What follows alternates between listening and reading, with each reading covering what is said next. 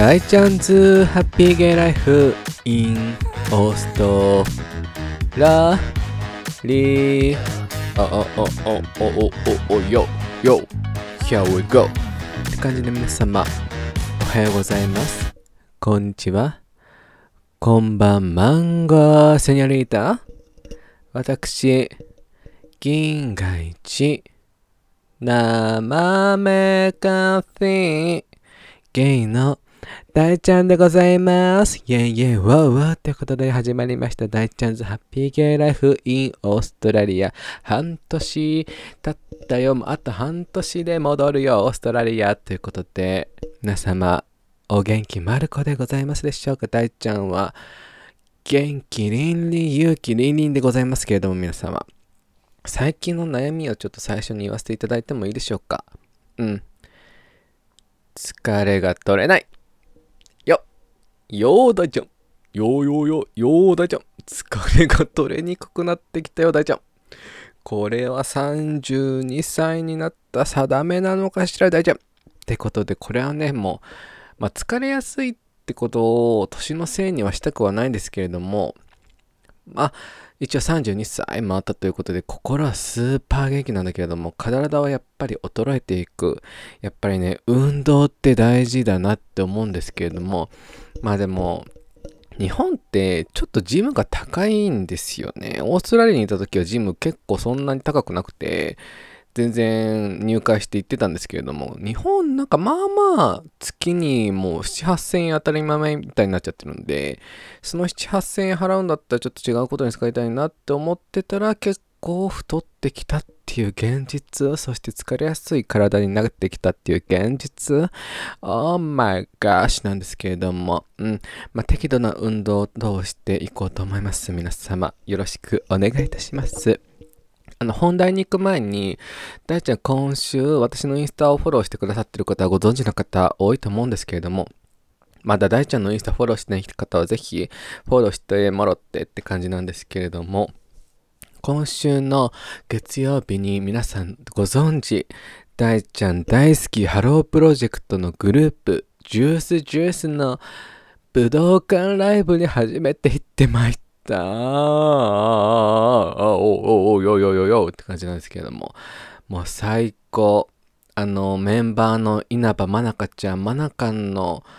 卒業コンサートにしかも行ってまいって、もう超、もう久しぶりのほんと何年ぶりっていうかぶりの、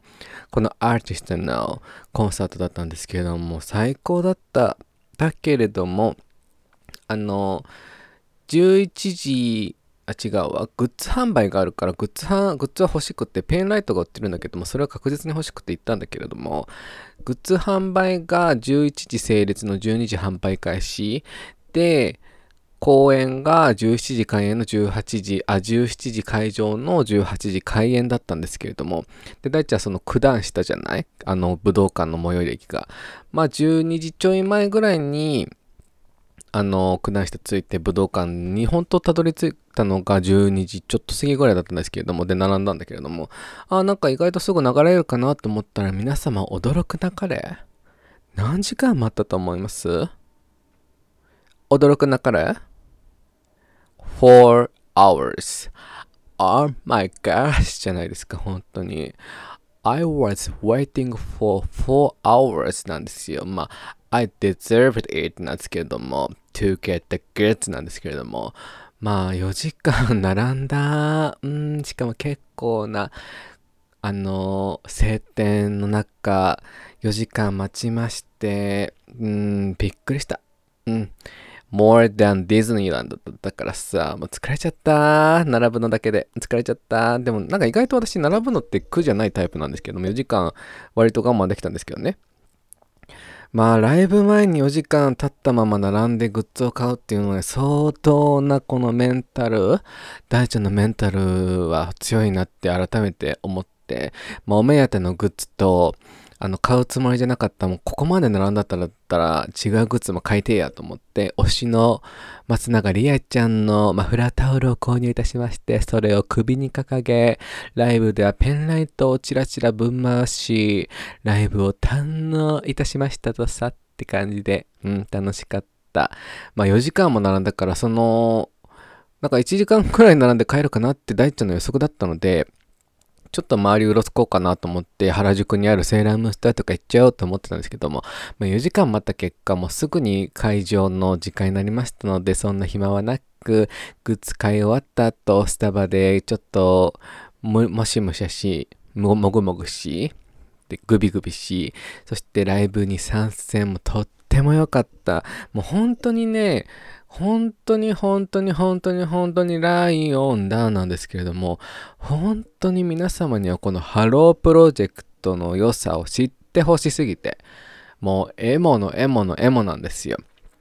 あの、こあのメインの話もあるんで、あの、ざっと言わせてもらうと、 Juice=Juice は私の中で今一番ピカイチで輝いてるグループ。本当ハロープロジェクトってアイドルじゃなくてね、もうアーティストなのよ。アーティストグループだからさ、もう半端ねえの。半端ねえんですけれども、まあ、その中でも Juice=Juice。あのね、ハロプロの歌詞ってすごい、なんかアイドルの方たちって、まあ私も歌詞 AKB とか好きだったんだけど、秋元さんって男性目線のアイドル曲を書くことが多いし、結構他のアイドルさんも男性目線で書くことが多いと思うんですけれども、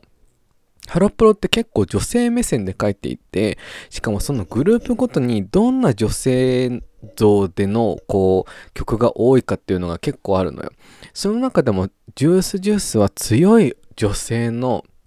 歌詞を書いてるの。で、その強い女性っていう中でも強い女性が強がってる曲、強い女性が弱いところを見せている曲、強い女性が可愛いところを見せている曲っていう、この一つの女性像からいろんなその表情を見せている曲が多くて、そうなの。ジュースジュースはそういった強い女性像からこう発信している曲が多いんですけれども、そのぜひ聴いてほしい。あの、本当にプラトニックプラネットっていう曲とバンバンブーンっていう曲も、ね、半端なくいいから皆様。で、ライブのさ、不思議なところって、ライブで参戦して聴くと好きになる曲って皆さんございません？なんか、アルバムとか CD とかだ、このサブスクで聴いた時にはそんなあの、ハマらなかった曲でも、ライブで聴くとすごいハマっちゃうんごみたいな曲が多いと思うんだけれども、私がライブでハマっちゃったんこ共和国の曲っていうのがジュースジュースの、私が言う前に抱きしめなきゃね。っていう曲も、半端なく良くて、てんてんてんてんてんてんてんてんてんてんてんてんてんてんてんてんてんてんてんってもうさ、音が半端ねえの。つんくさんそちらが書いてるからさ、もうつんくさん半端ねえの。つんくさん以外の方もね、みんな半端ねえの。曲を作ってる方、もうね、パンパンパンって感じで、もう、ああのね、ジュースジュースへの愛を語ったらもう止まらないんご教学だから、強制終了、強制終了。なので皆様とりあえず今おすすめした3曲は来週までに聴いてください。来週までに聴いてください。大事なことは2回言いました。曲名はプラトニックプラネット、そしてバンバンブーン、そして私が言う前に抱きしめなきゃねっていう曲をぜひ皆様聴いてくださいましって感じでよろしくお願いいたします。それでメインテーマに行かさせていきたいと思うんですけれども、あの、またまたまたまたハートストッパーからちょっとピックアップする内容なんですけれども、ハートストッパーの中で、エピソード3ぐらいかなあの、はーじゃない、チャーリーとニックが、パーティーに行く、行く時かその後かか、キスした後かの時の中に内容にあるんですけど、あの女子校の方の中でイモジンって子がいるんですよ。そう、その子がニックにこう恋心を寄せている役だったんですけれども、まあ、その子がタラっていうレズビアンの女の子がいて、その子が前ニックと10もっと若かりし頃に1回キスしたみたいな話があってその子タラっていう子とニックがいい感じなんじゃないかっていう噂が流れてるんですけれども。その噂についてイモジンがランチタイムの時にタラのところに行くわけですよ。でタラの横にガールフレンドのダースイもいてそこにトランスジェンダーのエルちゃんもいるんですけれども。なんかイモジンがこう寄ってってあのねって言ってあなたとニックっていい感じなの？みたいな聞いた時に、いや違うけど、みたいな話して、で、こう、イモジンがうじうじうじうじいろいろ聞くんだけども、もうタラがもうイライラしちゃって、アノイングになっちゃって、I'm a lesbian! って言うんですよ。そしたら、イモジンが、あ、そうなの？みたいな。で、イモジンがそこで言うんですけれども、Oh, I'm not anti homophobia だったかな。アンチフォームフォビアみたいに言って、その I'm an ally って言うんですよ。そこでも、なんだっけ、ダーシーとタラが、Oh, thank you! みたいな、Thank you for your service! みたいな言うんですよ。あ、そう、ありがとうみたいな感じですけれども、まあ、そこでね、すごい私も共感したんですけれども、なんかこう、ツイッターとかでもよく見るんですけど、私、荒いです。同性愛反主義者じゃございます。アンティフォモフォビアじゃございません。同性愛者の方たちの味方ですっていう方たちを明らかにこうアピールしてる方って多いんですよ。そういうイモジンみたいな子っていうんですかね。あの、すごく嬉しいんだけど、私たち、当事者からしたら。でもなんだ、その、アピールしすぎちゃってるのってすごくトゥーマッチで、私が感じるのはね。なんか、おーん、あ、そう、what ってなるパターンも多くて、なぜならばなんだろう。すごく味方でいてくれるのは嬉しいんだけど、その、私、あアライだし、味方だし、あなたたちの味方よっていうのも、なんかちょっと上から目線な、こう、感じてしまう時があるので、結構なんだろう、センシティブなとこなんですよね。なんか私たち同性愛者って別に人によってはし、私も別にマジョリティだと思ってないし、私っていうこのゲイっていうアンティティは別に少数派じゃないと思ってるし、一人間だし、ストレートの人たちと比較することない一一人間の枠の中にいるので、そこで私、ゲイの味方、私、レズビアンの味方、トランスジェンダーの方の味方っていうアピールをすごいされすぎても、まあ、そりゃそうだよね。ってなっちゃうんですよ。だって人が人を差別しちゃいけないのは当たり前だよね。みたいな思ってしまうので、うん。まあもちろん同性愛者をこう批判する人たちはもちろんいると思うんですけれども、まあなんだろう、それをなんだ SNS とか声に出して言う人たちは私は間違ってると思うし、私、私は別にアンチフォンフォビアの人たちをなんでなんでなんで私たちのこと否定するのっていうふうにも問いただすことも別にしないんですよ。だって人それぞれじゃないですか。好き嫌いなんて。人間の好き嫌いなんて。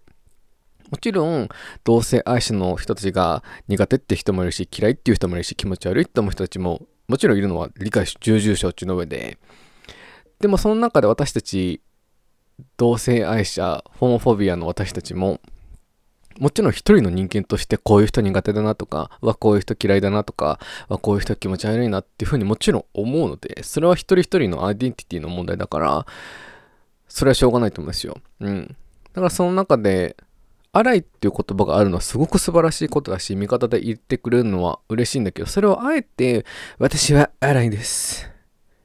って、こう、言われてしまうと、ほうっ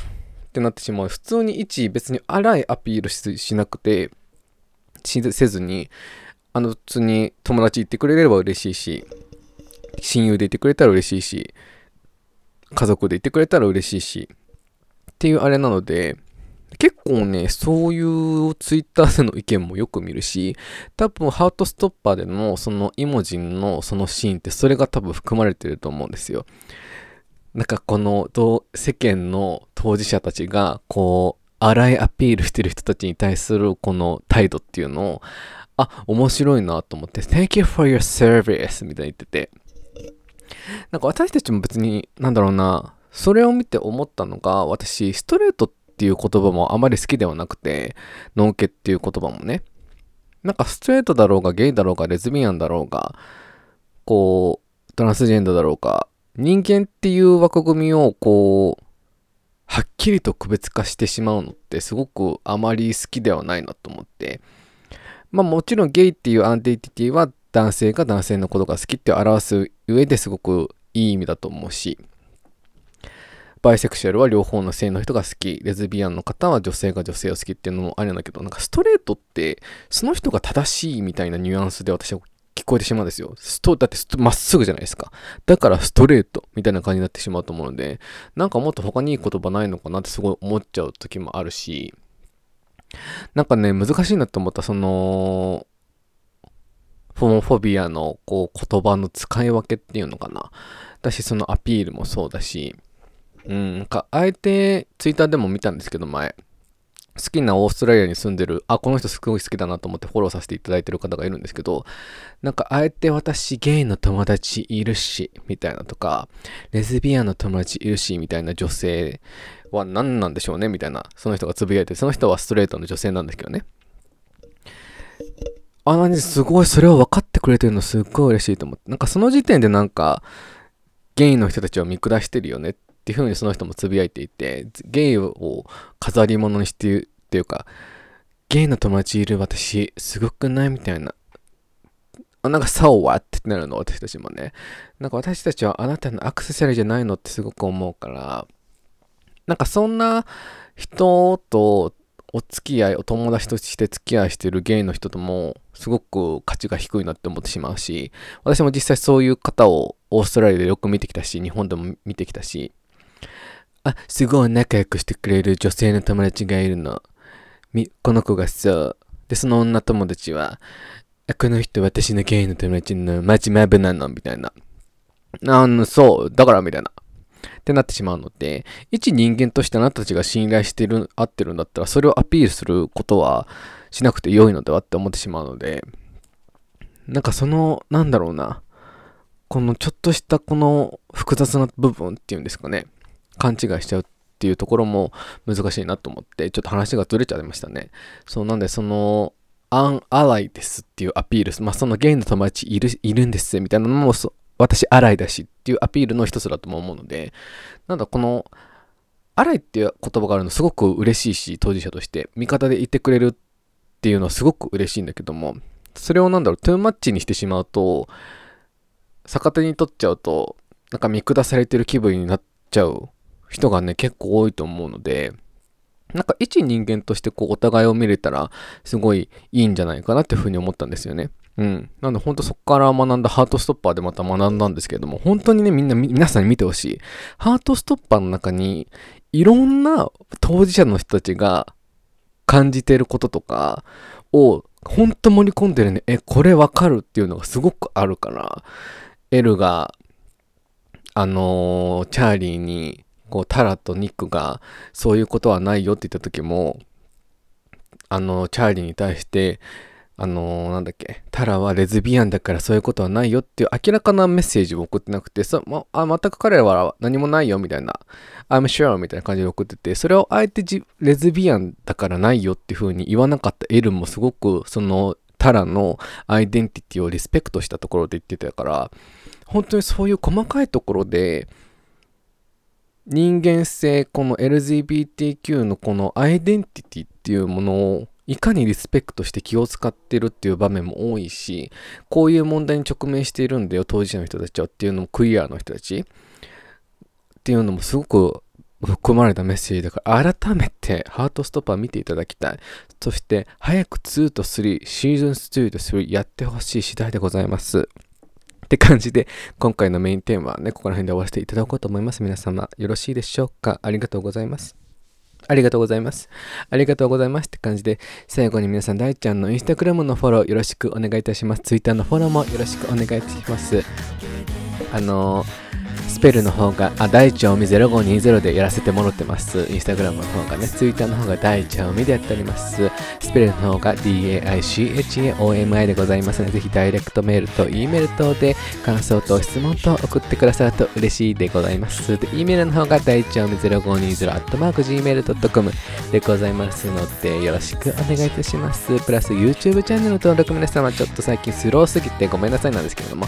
あの、やっておりますので、ゲーム配信ちょこちょこやってるので、プラス動画の配信もやっておりますので、よろしくお願いいたします。そちらが、銀河一生めカフェゲイ大ちゃんでやっております。皆様、チャンネル登録と高評価とよろしくお願いいたします。てな感じで、今回はここら辺で終わらせていただこうと思います。皆様、最近ね、ほんと暑くなってきて、体調崩しやすい頃になってきたんですけどね、大ちゃんもちょいとした簡単さアレルギーあってね、で心身とか出ちゃうタイプなので皆様本当に暖かくなったり夜は寒かったりするのでお体にはお気をつけなすってって感じで今回はここら辺で終わらせていただくと思います。ではでは皆さんあげな。ぶち上げな。1週間はお過ごしくださいませんか？バイバイキー。ン